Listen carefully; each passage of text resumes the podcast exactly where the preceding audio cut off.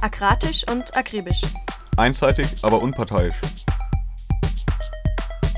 Der Libertäre Podcast. Der ernste und satirische Monatsrückblick vom anarchistischen Radio Berlin.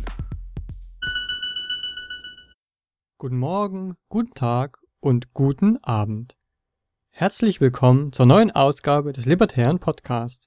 Das anarchistische Radio Berlin begrüßt euch zu einer weiteren Stunde ernster und satirischer Vergnüglichkeiten.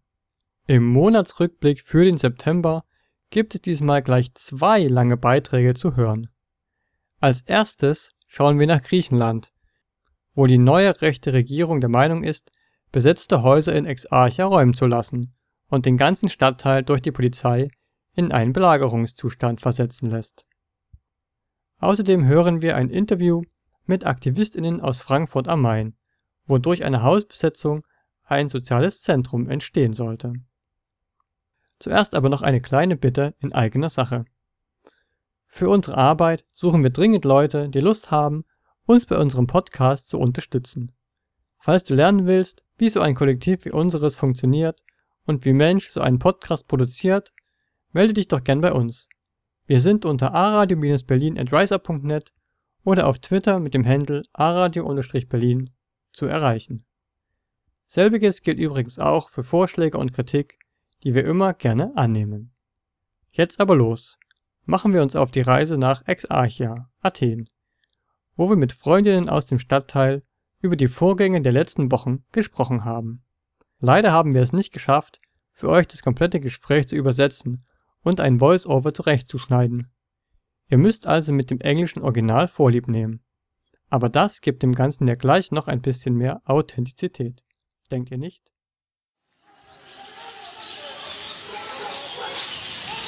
Was ist das hier? Nebel? Das riecht doch. Das ist doch Tränengas und, und heißes Gummi.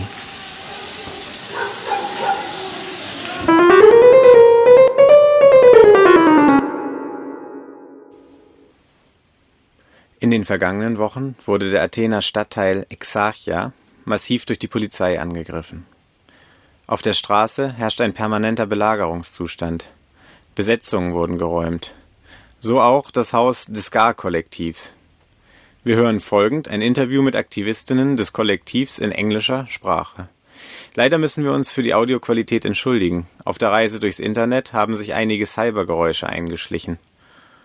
Und bevor es losgeht, will ich hervorheben, die Gefährtinnen sagen es gleich noch im Interview, dass die Projekte und Menschen in Exarchia sich Unterstützung vor Ort wünschen. Also, wer ohnehin überlegt, dem deutschen Winter zu entfliehen, vielleicht wäre Athen ja ein Ziel für euch.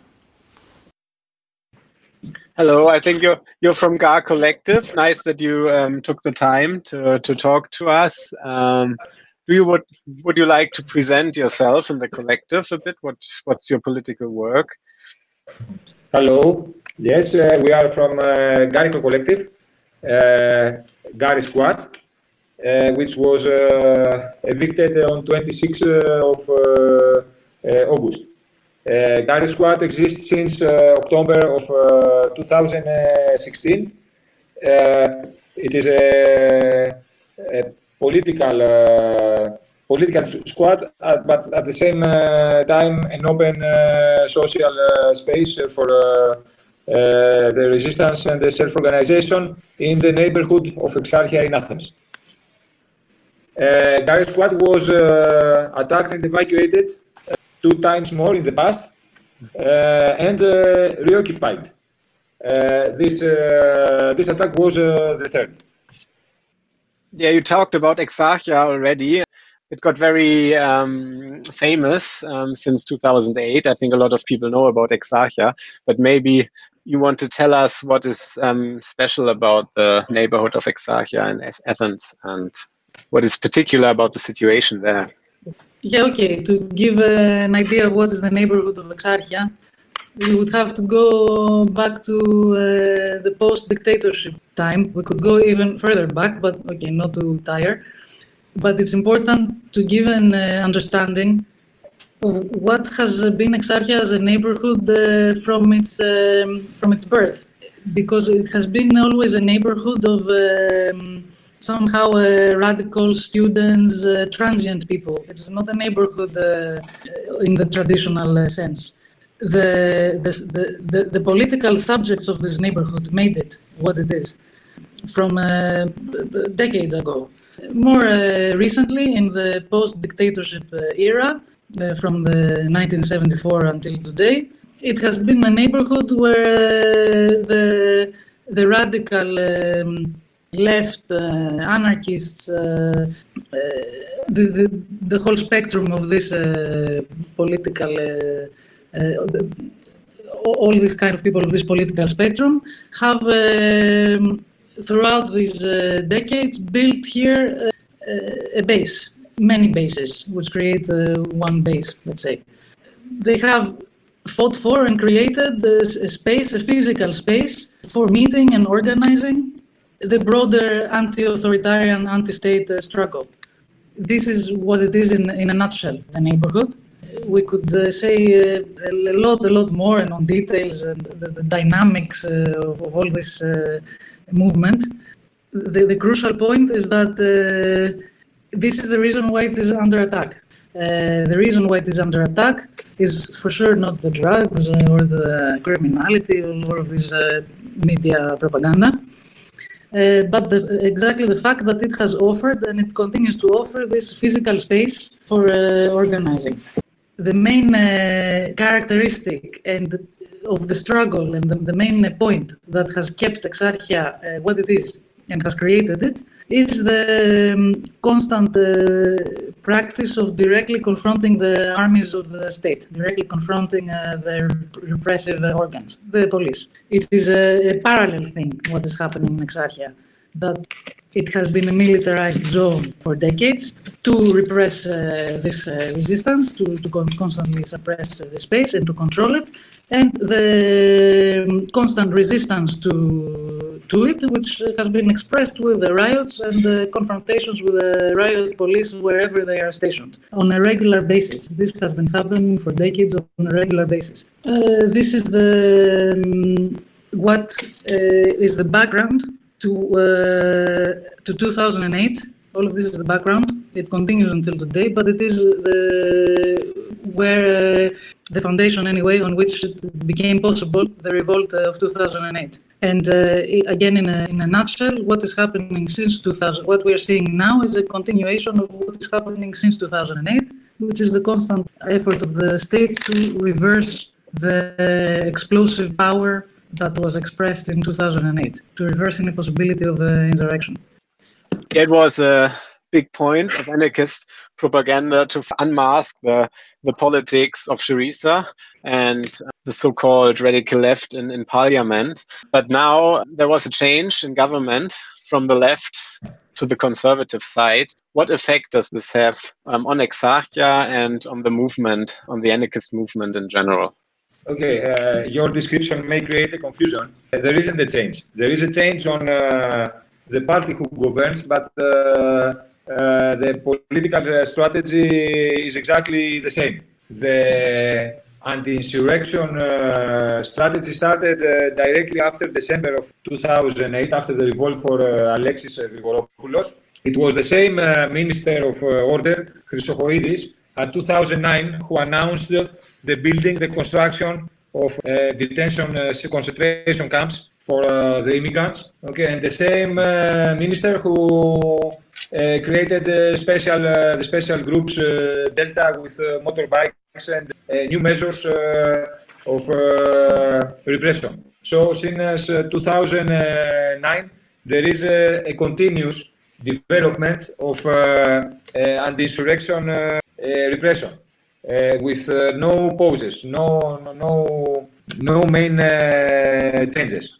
Okay, so the, the left uh, government, the last uh, four years, advanced uh, the strategy of repression Okay, we haven't uh, the, the, the, repression we have seen the last years during the Syriza government was not comparable with uh, nothing uh, else before it. The everyday mass attacks with uh, gases uh, in uh, the neighborhood of Exarchia, Okay, uh, mass attacks uh, with uh, gases in demonstration, efforts to exhaust the political prisoners.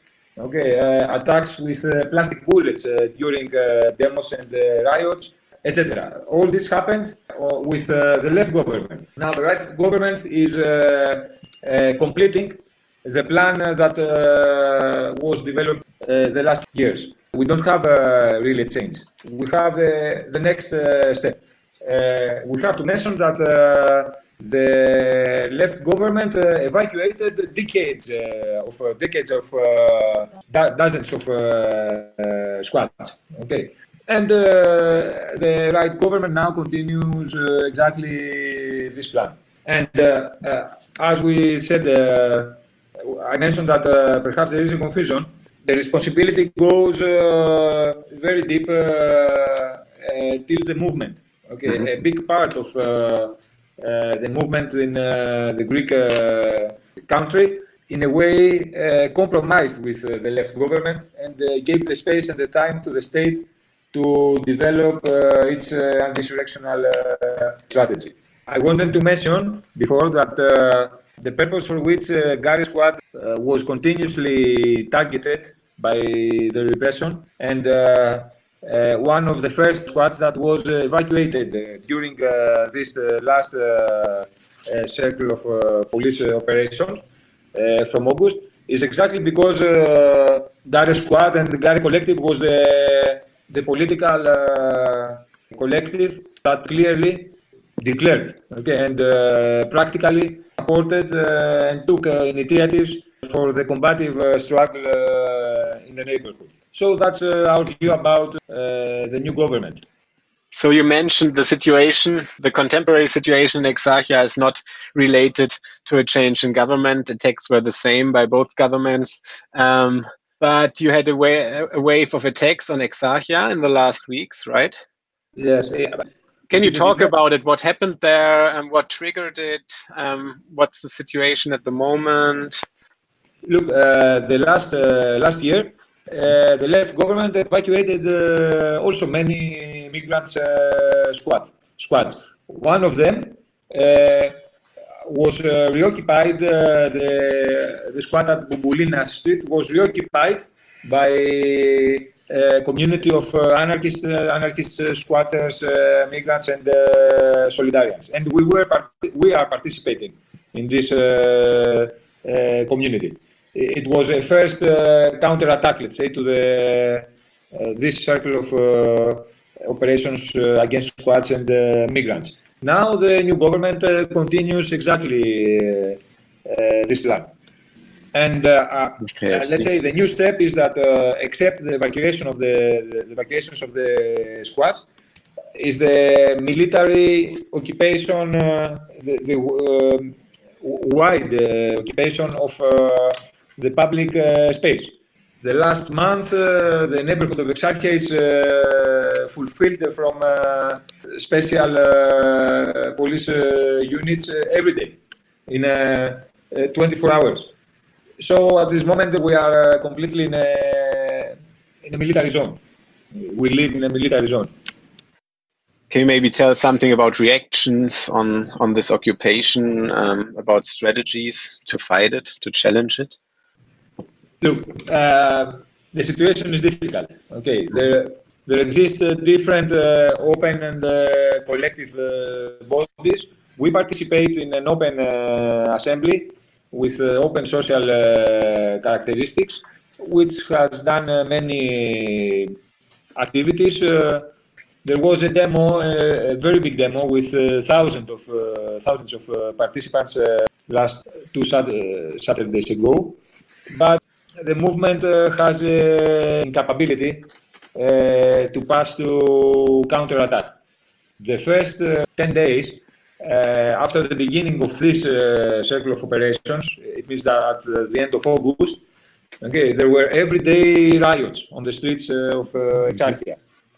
And this fact was the, the main factor to to, to make uh, that uh, had the effect uh, imposed to the state uh, to make a pause. Okay, but uh, since then we have made the pause. and the states uh, the state uh, go for. It's uh, a new situation uh, predicted, but uh, the movement uh, was not exactly ready to react uh, to this uh, those conditions. Yeah, to make a comment about this related to the change that you say that you asked about. I think it is our common understanding, but okay, it's also my personal understanding that um, uh, how the new right government completes the the previous left one in terms of uh, what is the situation of the movement. Um, what we are seeing is in, uh, what was mentioned before that we're incapable of uh, passing to a counterattack. Uh, is uh, what has been worked on by the state the previous uh, four years, uh, with the collab- with partly the collaboration of the movement. How can we be uh, capable of passing to counterattack when the last four years every uh, effort to uh, organize uh, combatively has been met with the internal um, repression, internal repression of the movement. Uh, in many ways, physically, like uh, uh, directly, literally, physical repression of combative practice, and ideologically, with um, big parts of the movement proposing um, that we are not ready uh, in many in, in in many ways with different ways that we are not ready uh, we must not directly fight uh, postponement so um, and also ideologically with the internal polemic uh, against uh, uh, all those who were trying to uh, get organized for direct uh, confrontation uh, and propagating uh, struggling exactly for this. So uh, this internal uh, repression uh, leaves us in this, um, let's say, uh, I don't want to say dead end, but it feels like a dead end. Uh, now that uh, the repression is uh, uh, expressed uh, very rapidly and in, in rhythms that are very difficult for us to correspond to. It's not one eviction every month, it's one eviction every two days. And in between the evictions, other events. For example, today they came with a whole parade of workers, anyway, from the municipality to make a show of redevelopment of the square, which they brought the journalists to film uh, of the Exarchia Square to to clean it of uh, all uh, signs of uh, movement. Okay, taking down the posters, taking the to, to reoccupy the square the, by the state and make a show of it. Uh, things like this happen on a daily um, uh, occurrence, and uh, uh, we don't have the corresponding uh, rhythm to to really answer to this um, this kind of repression. Yeah, it sounds horrible and yeah, really shocking and challenging for your structures and, and for yourselves, of course. Are there any sort of international solidarity which would be helpful for your struggle, like spread the word or travel to Athens? Yes. Uh, since uh, 2008, the participation of uh, uh, foreign comrades in uh, different aspects of the, the movement here was augmenting. And especially the last years, during the, the biggest wave of repression against immigrants, more and more Solidarians uh, from abroad uh, are coming uh, here. It is a very big uh, help. It's not only a, a matter of uh, uh, numbers, neither, neither only a matter of expression of internationalist solidarity. It has, uh, it is a deeper help for us here. The participation uh, from uh, interna- foreign internationalist uh, comrades, we can say that uh, they are the more dedicated to the struggle and uh, the more uh, open to hear, open to learn, open uh, to participate, cooperate, etc. because the, the foreign cameras that come here to stay for a period, they, they come with the desire to let behind a known world, okay, and uh, work uh, to work for innovation, let's say, okay, for uh, uh, something radical. So uh, many, the most radical expressions of uh, the struggle in Athens, okay, especially in Athens, uh, the last years has uh, owes a big part of its capacity to, to exist to the participation of foreign comrades. So, from our part, from the point that the collective of Gare understand uh, how things uh, go. Not only uh, we, we want, yes, we, we, are pleased from the presence of foreign solidarians, but also we say that it is the factor that uh, innovated uh, the movement here and uh, the, the, the, a basic a basic part of for the radicalization of the movement here. It is a, choice for uh, comrades that uh, plan to travel, to travel uh, to express their solidarity. It is a choice which we estimated also, also of course, uh, any expression of solidarity, okay, uh, abroad uh, is acceptable and valuable. So let's spend the winter in Athens, I think. um, anyway, but who's not able to travel um, south to follow the events. I think there's a lot of bad information out there in the internet, like with everything, and a lot of state propaganda and a lot of mainstream media. Do you have any recommendations, like for English speaking people, to to follow what is going on in Athens? Yeah, okay. Actually, we're probably the worst people to ask. Uh, we are not so uh, connected with social media and all of this. We use uh, the our medium, indie media Athens, uh, not only we use it, we support it uh, with work. We, uh, I think this is the only thing we can propose as absolutely reliable and okay. we, we we work for it. We also work for translations. Uh, we try to uh, translate all, all, our material. We try, I don't say we do it uh, fully, but we try to translate all our material and we have an English section on in the media where English speakers can um, done, but they can uh, choose the English texts. And yes, there is a lot of other collectives who uh, share, uh, post their information also in English. This is for in the media. I don't, I don't really know. The, the mo most announcements and uh, informations about uh, the resistance of uh, the squads and what's happening in Exarchia now uh, are translated in English, also in English, and posted in uh, Athens City Media. But uh, you have to know that Athens City Media also has problems, problems of participation, weak participation, and one month later we will have an open assembly of uh, the structure of Athens City Media announced to all the movement, and uh, if uh, the situation uh, uh, will not change, if we will not have a more bigger bigger commitments and participation from uh, the horizontal movement, perhaps the Athens City Media will close.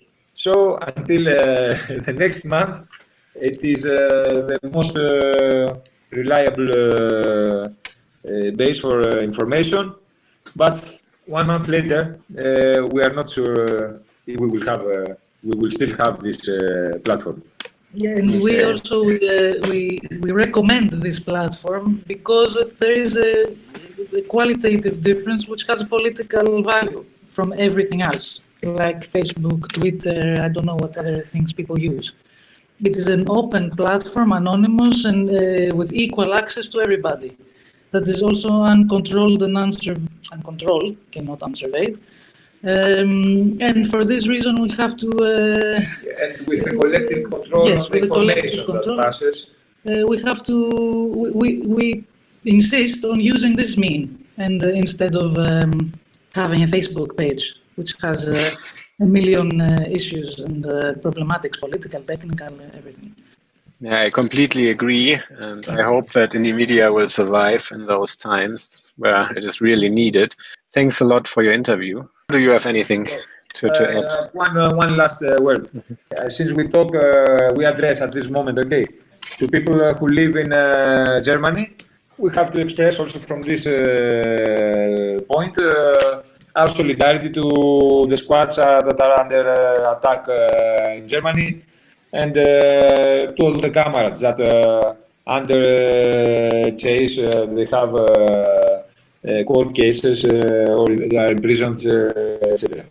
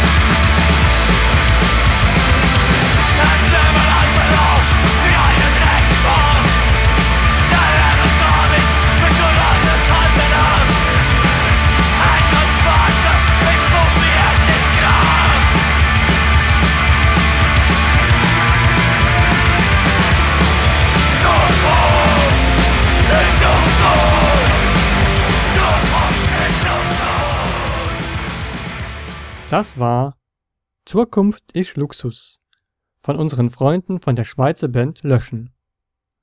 Und weil es so schön war, folgt jetzt gleich noch ihr Titel Zimmer 11.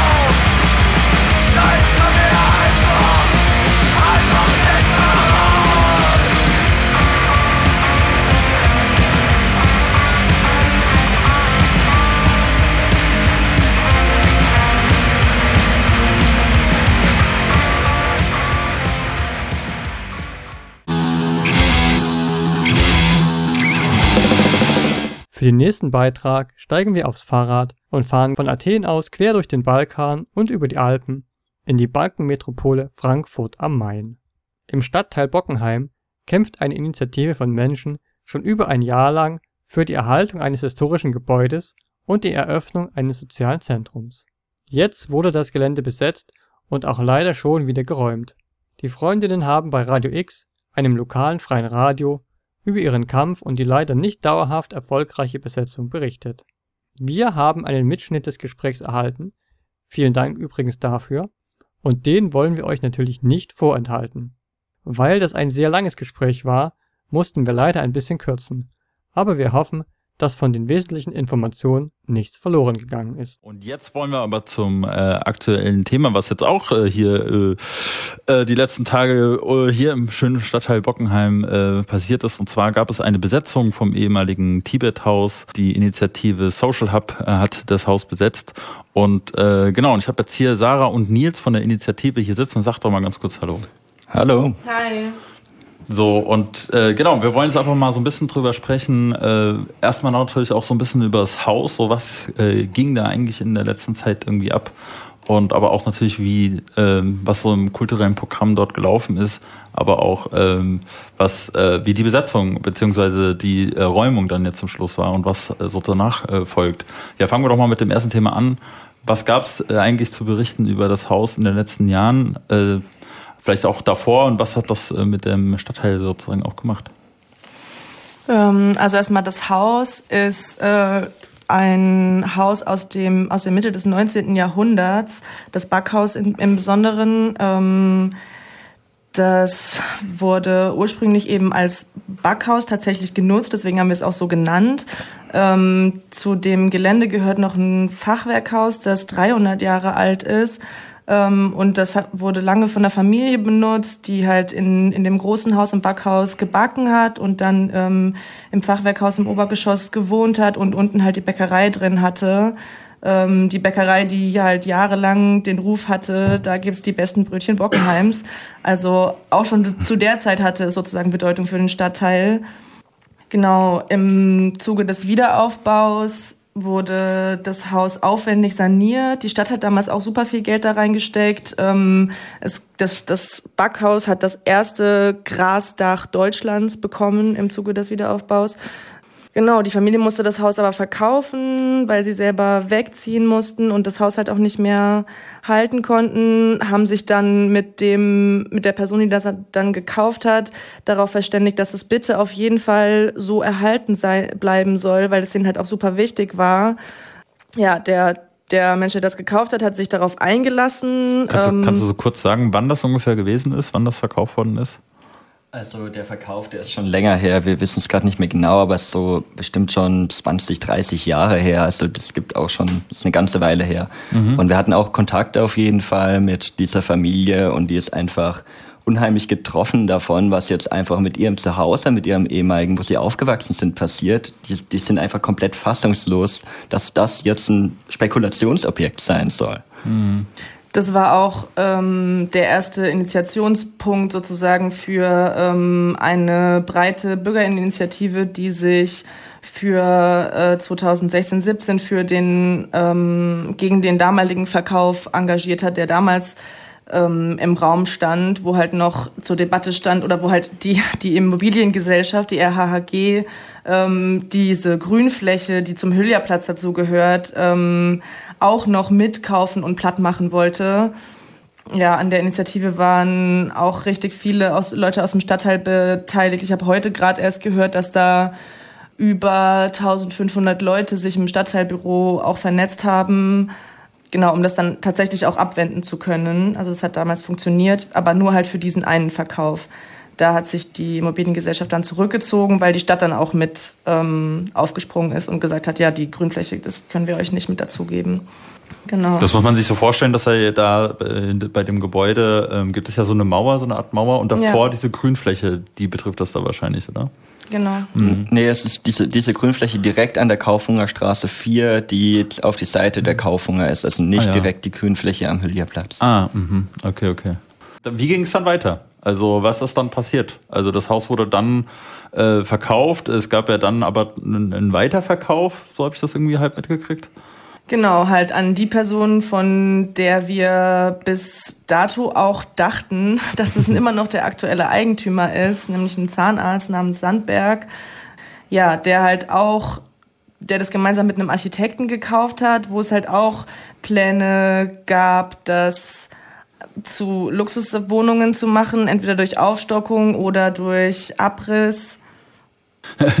genau, also das heißt, äh, im, äh, im Zuge dessen gab es ja dann aber erstmal auch dieses Stadtteilfest. So, das, dazu wurde ja dann eingeladen und äh, vielleicht fangen wir da nochmal, vielleicht bevor wir sozusagen dann zur eigentlichen Besetzung äh, kommen, äh, vielleicht fangen wir da nochmal kurz oder haken da nochmal kurz ein. Gab es dieses Stadtteilfest, ähm, viele Initiativen haben sich dort getroffen, haben dort äh, einen Stand äh, vorbereitet, beziehungsweise dort ihren Stand gehabt und konnten dort auch äh, sozusagen auch einen Austausch mit dem Stadtteil irgendwie kommen. Ja, genau. Dieses Fest haben wir ähm, zusammen mit dem Stadtteilbüro organisiert als Initiative Social Hub. Ähm, es waren super viele Stände da, unter anderem vom Offenen Haus der Kulturen, vom Stadtteilbüro selber. Wir hatten auch einen Stand. Ähm, Mietentscheid war da, Seebrücke, der Verkehrsclub Deutschland, Begegnen in Bockenheim. Es gab Kulturprogramm mit Musik, ähm, es gab Kinderprogramm, Kinderschminken und so weiter. Ja, es war sehr äh, groß. Es waren viele Leute aus dem Stadtteil da und ähm, ja, wir haben dann den Moment genutzt und das Haus für die Nachbarschaft wieder geöffnet. Und es war auch direkt, also wir haben eine Ansprache gehalten und in dem Moment halt das Haus geöffnet und es waren direkt circa 150 bis 200 Menschen im Haus, die wir haben dann ins Haus eingeladen, die sind einfach direkt mit reingekommen, so wir waren selber richtig überwältigt, wie viele Leute auf einmal direkt mit ins Haus gegangen sind. Es gab in, im Haus einen Vortrag ähm, von der Person von den Freunden Bockenheims, die sich halt auch schon vorher um das, ähm, äh, um das Haus engagiert haben. Genau, da wurde halt erzählt noch über die Geschichte des Hauses und ähm, so ein bisschen über die Geschichte des Stadtteils. Ähm, es gab ein Akustikkonzert dann im Haus. Das Kinderschminken wurde dann, ist dann ins Haus umgezogen. Das hat sich sehr großer Beliebtheit erfreut tatsächlich. Ähm, nicht, wahrscheinlich nicht nur bei den Kleinen, sondern auch bei nee, den Großen. Ja, sehr äh, generationenübergreifend tatsächlich. Genau, und es gab direkt einen Workshop auch im Haus. Also gab es ein richtiges äh, kulturelles, vielfältiges Programm sozusagen. Ähm, ich würde trotzdem aber nochmal einen Schritt zurückgehen, weil ich habe jetzt äh, so in den Vorgesprächen auch gehört, dass ihr seid ja nicht einfach äh, umsonst sozusagen auch auf dieses Haus gekommen, sondern ihr wurdet sozusagen auch darauf angesprochen. Ja, das stimmt. Also ähm, als wir damit angefangen hatten, also dieses Gespräch, dieses erste war vor circa anderthalb bis zwei Jahren. Da war einfach eine Person von uns im Stadtteil unterwegs. Ich meine, wir leben hier, wir kommen mit den Leuten ins Gespräch und war dann auf dem Hüllierplatz uns dort einer Person begegnet aus dem anliegenden Pflegeheim. Und die Person war einfach total aufgelöst und fertig davon, dass sie halt mitbekommen hatte, was mit dem Haus geplant war, weil damals eben im Gespräch stand, alles abzureißen, den Grünstreifen wegzumachen, das, was wir vorhin geschildert hatten und das ist einfach für die halt auch richtig, richtig schrecklich, weil diesen Platz gibt es noch nicht so lange. Das sind jetzt vielleicht acht Jahre in dieser Form, wie es jetzt ist.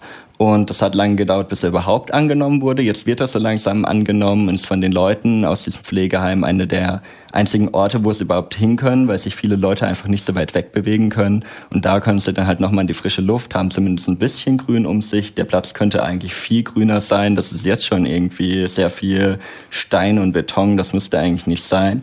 Aber so diese begrünte Fassade von dem äh, ehemaligen Tibethaus nebendran, das Grasdach und diese Grünfläche, das ist einfach absolut notwendig dafür. Und wenn das alles weggekommen wäre, wenn das neue Haus dorthin gebaut wäre, was dann entsprechend drei Stockwerke höher wäre, der komplette äh, Platz wäre verschattet und ein dunkles, kaltes Loch gewesen, hätten die Leute gar nichts mehr gehabt. Das hat uns einfach so bewegt, dass wir halt damals gesagt haben, okay, hey, da da müssen wir einfach einschreiten und irgendwie mit den ganzen Leuten im Stadtteil zusammenarbeiten und das verhindern und konkret auch was Schönes draus machen. Haben dann weiter überlegt, okay, wenn wir das machen, dann ist das Haus aber immer noch leer. Was wollen wir jetzt tun? Ich meine, da ist ein Haus und das äh, hatte früher sehr viel soziale Nutzung Und da sollte es ja auch wieder hingehen. Und das war dann Anlass, dass wir unser Nutzungskonzept entsprechend entwickelt haben für ein soziales Zentrum. Und äh, das ist äh, sozusagen der Rahmen, woraus es äh, sozusagen entstanden ist, die Idee, auch dann gerade dieses Haus ähm, zu besetzen. Ja, das ist halt auch, ähm, also dieses Nutzungskonzept schließt sich auch an an die Bedeutung, die es auch vorher für den Stadtteil schon hatte, eben als also wie Nils gerade gesagt hat, mit dieser sozialen Nutzung, da war lange Zeit eine, Sprachschule drin, ähm, das dritte Welthaus war da lange drin, eben dieses Tibet-Haus, äh, weswegen es auch immer noch so ehemaliges Tibet-Haus oder Ex-Tibet-Haus im Stadtteil genannt wird.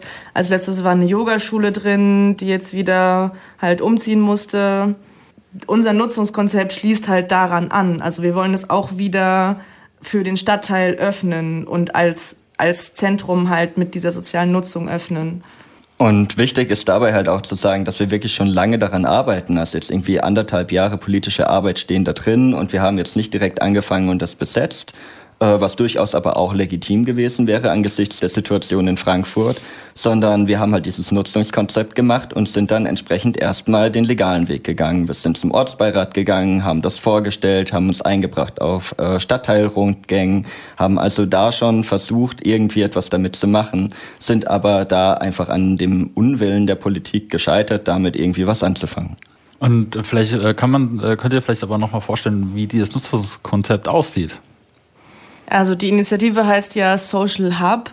Das ähm, ist quasi, also das spricht auch quasi schon für dafür, wie wir es uns das vorstellen. Also Social Hub heißt ähm, sozialer Knotenpunkt. Und genau das wollen wir halt. Also wir wollen einen Ort im Stadtteil, der für so viele Menschen wie möglich offen ist wir wollen, ähm, unsere Vorstellung ist, dass im Erdgeschoss ein Café sein kann, wo Leute halt zusammenkommen können, sich austauschen, Kaffee trinken, Tee trinken, ähm, veganes Angebot, daran mangelt es ja auch so ein bisschen in Bockenheim. Wir wollen einen Umsonstladen einrichten, also quasi eine Verstetigung, also so ein äh, Gegenpol zur irgendwie Wegwerfgesellschaft, in dem Leute einfach da Sachen hinbringen und sich Sachen mitnehmen können, einfach ohne Geld. Ähm, eine Bibliothek einrichten mit Arbeitsplätzen, die frei zugänglich sind, ähm, mit Freifunk, was freies WLAN äh, für alle bedeuten würde, was halt auch nicht am Eigentum, vom Eigentum abhängen sollte. Ähm, wir wollen ein kulturelles Programm da machen, wie wir es ja auch die letzten Tage schon gezeigt haben. Ähm, wir wollen die Veranstaltungsräume für Vorträge und Veranstaltungen nutzen, also die großen Räume im Obergeschoss. Wir stellen uns vor, dass es politische Büros darin geben könnte, also wo Initiativen halt feste Räume haben und Leute aus dem Stadtteil auch dann hingehen können, so was macht ihr denn gerade, ähm, wie kann man sich denn einbringen, Gleichzeitig ähm, ist das ja natürlich auch erstmal ein erster Vorschlag. Also wir haben jetzt ein Nutzungskonzept, haben gezeigt, was die Möglichkeiten sind. Aber wir sind in diesem Stadtteil und wir betonen ja immer, dass wir mit den Menschen aus dem Stadtteil zusammen das auch irgendwie weiterentwickeln wollen. Deswegen ist das jetzt auch als erster Vorschlag zu, äh, irgendwie zu verstehen. Und Leute können auch immer vorbeikommen, haben das auch die letzten Tage gemacht. Ich meine, diese Kunstausstellung, da sind Leute gekommen und haben einfach gesagt, hey, wir würden das hier gerne machen. Und so stellen wir uns das auch einfach vor, dass Leute vorbeikommen mit mit uns zusammen ein Konzept entwickeln und dann entsprechend wir gemeinsam diesen Raum eben auch bespielen und das nicht einfach fest vorgegeben ist und so sieht das aus, dann ist ein sehr sehr sozialer Raum, auch im Sinne von, dass wir dort uns ausprobieren können, Experimentierraum haben, um zusammen zu leben und eben auszuprobieren, wie, wie können wir denn überhaupt kollektiv handeln, weil das ist einfach bei uns nicht veranlagt in der Gesellschaft und wie wir irgendwie in der Schule lernen und so. Und dafür wollen wir einfach Raum. Wir wollen schauen, wie können wir gut miteinander umgehen, wie kann diese Gesellschaft irgendwie wieder richtig gut miteinander leben. Da fand ich, ähm, also als wir auch im Vorgespräch noch irgendwie drüber debattiert haben, fand ich vor allem, mit, also die Idee fand ich schön, äh, auch gerade natürlich mit den anschließend mit dem äh, äh, Wohnheim, mit dem Pflegewohnheim, was da in der Nähe ist, da so ein Seniorentreffen zu machen. So. Also diese Idee fand ich irgendwie, jetzt würde ja sozusagen wie die Faust aufs Auge auch irgendwie passen, so, ne? Also ähm, mhm. ich meine, warst du mal in diesem Pflegeheim und hast dir mal das Programm angesehen, da hast du einmal die Woche Bingo, also so ein bisschen so ein Klassiker. Das ist ich glaube, das ist auf Dauer einfach richtig langweilig und dann ja. irgendwie einen Raum nebendran zu haben, wo du einfach dich entfalten kannst. Ja, vor allem, ja. wo du dann auch mit, mit Leuten auch in Kontakt kommst, die nicht im gleichen Alter sind, sondern halt wirklich generationsübergreifend dann ja. auch ist, so, ne? Ja, genau, das ist halt auch unsere Idee. Also das ist halt super wichtig und an genau solchen Räumen fehlt es halt in ganz Frankfurt, nicht nur in Bockenheim, wahrscheinlich in ganz Deutschland und an super vielen Orten überhaupt. Und so ist halt auch unsere Gruppe aufgestellt. Also wir sind selber auch ähm, sehr divers, was irgendwie Alter zum Beispiel angeht, aber auch irgendwie andere Sachen. Ja, und dann äh, gab es dann äh, die Besetzung. Ihr hattet, äh, weiß gar nicht, wie viele Stunden konntet ihr dann überhaupt sozusagen das Haus halten. Äh, zwischendurch gab es ja dann noch die diese Kunstausstellung, die auch wunderschön äh, war. Ja, erzählt mal, wie war dann so der Verlauf? Habt ihr, äh, konntet ihr dort äh, auch schlafen? Äh, habt ihr dort geschlafen? Und äh, wie waren so die Nächte? Ja, ich glaube, wir waren am Ende äh, 63 Stunden da drin. Also auf jeden Fall ähm, inklusive dem, dem Tag des Stadtteilfestes halt drei Tage. Also Samstag, Sonntag und Montag. Dienstag so ab fünf ähm, kam dann der Räumungsalarm und so ab sieben hat die Räumung dann angefangen. Ja, und diese drei Tage haben wir halt voll ausgekostet. Also es, es war halt einfach, ja, wie gesagt, direkt ist es haben wir quasi unseren Traum real werden sehen. Ähm, es gab weitere Workshops im Haus, also zum Beispiel einen Jonglage-Workshop, ähm, ein Workshop über, äh, es gab verschiedene Spieleabende, äh, diese Kunstausstellung. Wir haben weiter Hausführungen gemacht, immer wenn Leute halt vorbeigekommen sind uns mit denen unterhalten, welche, und sie auch gefragt, welche Räume sie irgendwie für was ähm, gut fänden oder was sie hier im Haus gerne hätten. Ähm, es gab einen Workshop über transformative Gerechtigkeit. Ja, und dann, äh, ja, dann hattet ihr sozusagen ein schönes Wochenende, habt euch da äh, kamen ja wahrscheinlich auch viele ja. Nachbarn auch vorbei und haben ja, viele Sachen vorbeigebracht. Voll, ne? immer wieder. So der erste Tag, also wir haben, weil du ja gefragt hast, ob wir da auch schlafen konnten, wir haben ähm, auch da geschlafen. Ähm, und das erste, also am, am Tag nach dem Stadtteilfest, das erste, was wir erlebt haben, war, dass äh, NachbarInnen vor der Tür standen und uns Frühstück vorbeigebracht haben und gemeint haben, ey, ich habe das mitbekommen und das ist einfach richtig toll, was ihr hier vorhabt. Ich finde es eine richtig schöne Idee. Es sind immer wieder Leute aus dem Stadtteil gekommen. Wir haben ja auch ähm, dann veröffentlicht, was wir für Sachen uns noch wünschen für das Haus, um das so auszustatten und einzurichten und so. Ähm, und dass wir uns weiter über Essensspenden etc. freuen. Und ja, da kamen Leute immer wieder vorbei und haben uns Zahnbürsten, wir haben super viel Essen geschenkt bekommen. Ja, und so Matratzen und andere Sachen ähm, und haben halt oder oder sind einfach vorbeigekommen und haben sich hingesetzt und irgendwie diese Kunstausstellung angeguckt und irgendwie einfach also eine Person meinte, ja, ich bin jetzt einfach mal hier und ich lasse es mal auf mich wirken und ich guck mal, wie das alles so ist und es ist einfach angenehm irgendwie hier zu sein und das ist einfach so schön, was wir für eine Rückmeldung von den Leuten aus der Nachbarschaft schon hatten. Ich wollte es mal kurz wirken lassen, einfach. Ja. ja, ist ja fast schon schade, dass es schon so schnell wieder vorbeigegangen ist. ist super ne? schade. Ja, ja glaub, aber was alle. heißt vorbei? Also wir ja, sind genau. immer noch da, so als Menschen, als Initiative. Mhm. Wir existieren. Wir haben auf jeden Fall was in Gang gesetzt. Also hier in der Stadtpolitik kriegt sich vieles. Es gibt schon einen ersten Antrag angeblich von den Linken im Römer, das Haus jetzt zu kaufen und nach unserem Nutzungskonzept zur Verfügung zu stellen. Und äh, natürlich werden wir weitermachen. Also wir gehst du dir jetzt nicht raus und dann war's das und tschüss. Also so leicht machen wir es jetzt nicht. Also wirklich.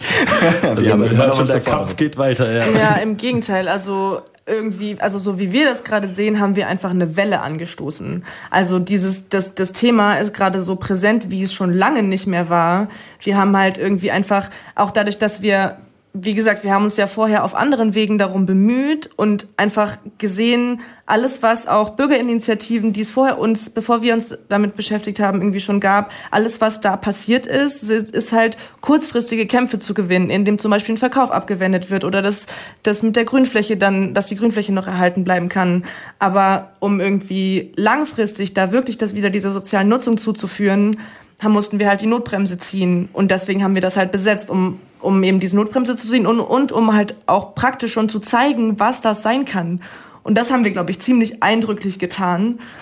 Und, und ja, ja, vor allem auch, ähm, was daran wichtig ist, so, äh, vorher haben ja auch viele andere Initiativen daran gearbeitet und die haben das halt genauso gesehen wie wir. Die wussten da einfach Bescheid zum Teil und ähm, das hat halt dazu geführt, dass die uns auch alle unterstützt haben, etwa also, also wirklich breit durch alle politischen Lager geführt.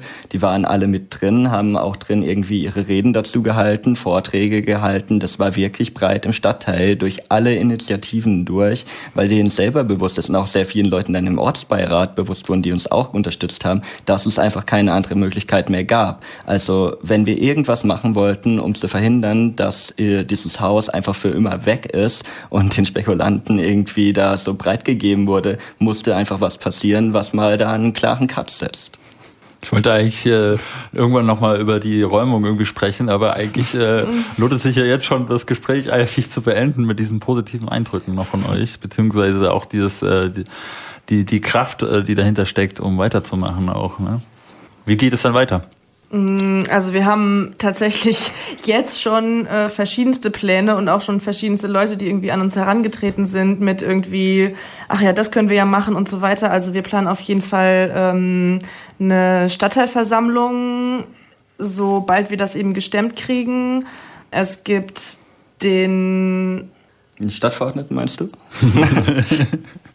Ja, genau. Also wir werden, wir werden weiterhin ähm, Druck auf die Politik ausüben und versuchen halt einfach auch mit Leuten äh, da endlich mal ins Gespräch zu kommen, was uns ja die ganze Zeit zugesichert wurde, aber tatsächlich nicht passiert ist mhm. oder kaum passiert ist.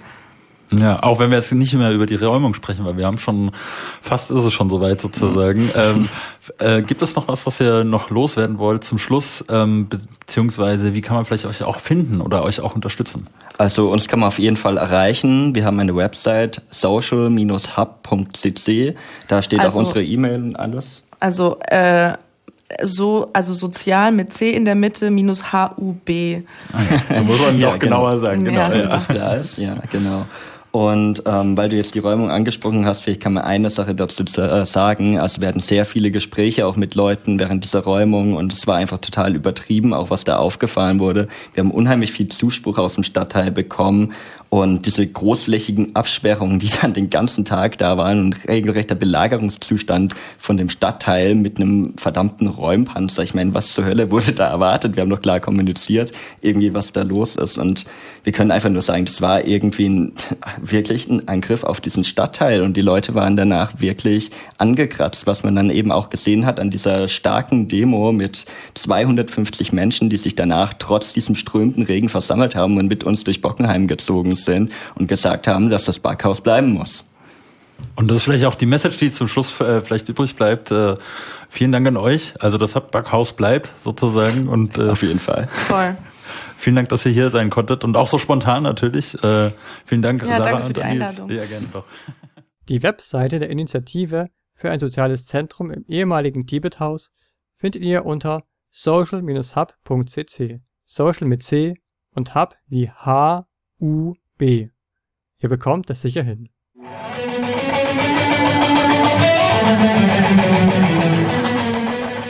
Jetzt sind wir auch schon beim letzten Beitrag für diesen Monat angekommen. Ihr habt es sicher schon gemerkt, es ist Zeit für unsere monatliche Kolumne Wo herrscht Anarchie? Für die wir, wie immer, alle möglichen und unmöglichen Zeitschriften, Radiosendungen und Nachrichtenbeiträge nach dem wilden Treiben der Anarchie durchsucht haben. Der Fall ist erledigt. Du bist hier nicht der Captain. Das ist hier keiner. Hier herrscht Anarchie. Wie immer in unserem Podcast machen wir uns auch diesen Monat in unserer Rubrik Wo herrscht Anarchie auf dem Weg in den Kosmos der deutschsprachigen Medienlandschaft, auf den Spuren der Anarchie, wie sie von gewissenhaften Journalistinnen dokumentiert wurde. Aber keine Sorge, wir helfen bei der Interpretation ein wenig mit. Gleich zu Anfang wagen wir uns hoch hinaus, genauer gesagt zur UNO. Ganz in echt? Nein. In Nora Bossongs Roman Schutzzone von der Süddeutschen rezensiert, geht es unter anderem um ein Spiel namens Nilpferd, das von UN-MitarbeiterInnen gespielt wird. Zitat es besteht darin, in einen offiziellen Bericht ein möglichst abseitiges Wort einzuschleusen, das mit dem Vorgang an sich nicht das geringste zu tun hat, um dann zuzuschauen, wie viele administrative Ebenen der Bericht durchläuft, ohne beanstandet zu werden. Witzige Idee. Doch was ist damit gemeint? Zitat ein auf den ersten Blick sinnfreier Spaß, hinter dem, so formuliert es Nora Bossongs Erzählerin Mira, der Wunsch nach ein wenig Anarchie in den bürokratischen Strukturen steckt. Na, wenn das mal kein guter Anfang ist. Denn, wie hieß es doch damals bei der Situationistischen Internationale? Die Menschheit wird erst an dem Tag glücklich sein, an dem der letzte Bürokrat mit den Gedärmen des letzten Kapitalisten aufgehängt worden ist.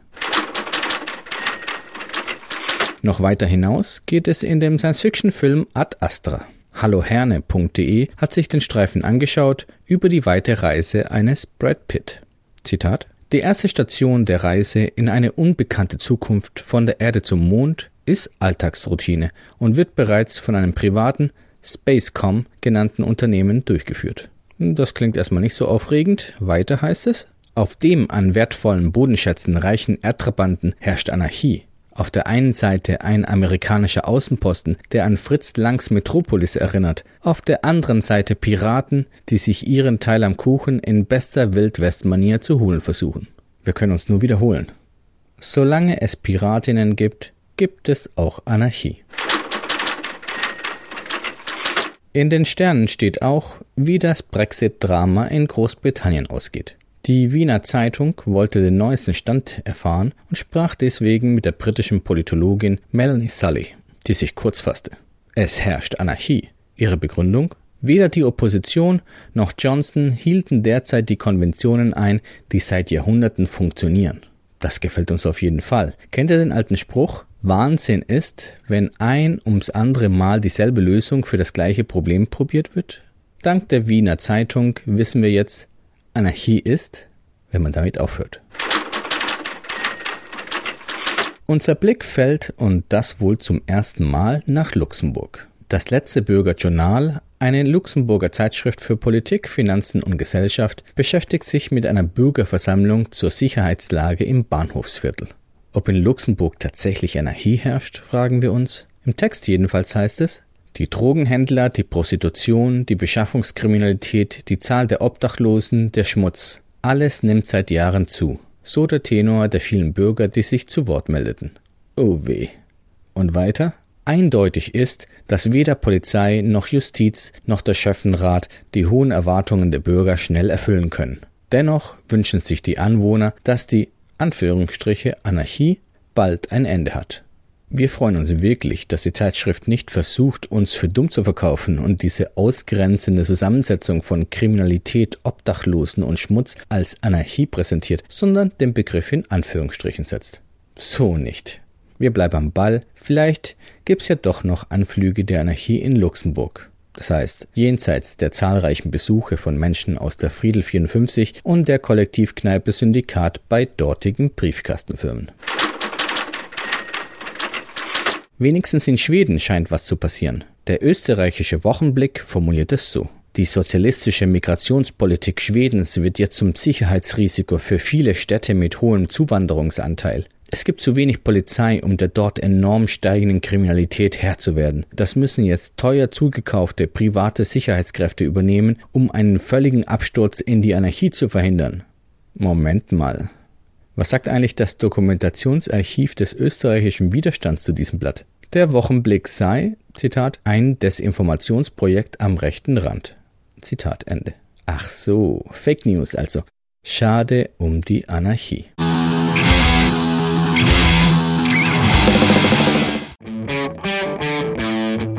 Damit sind wir wieder am Ende unseres Monatsrückblicks angelangt. Wir hoffen, ihr hattet eine gute Zeit. Falls ihr bei uns mitmachen oder Kritik loswerden wollt, meldet euch gerne. Unsere ganzen anderen Beiträge zu ganz unterschiedlichen Themen findet ihr auf unserer Webseite unter aradio.blogspot.de. Außerdem wollen wir euch gerne einladen.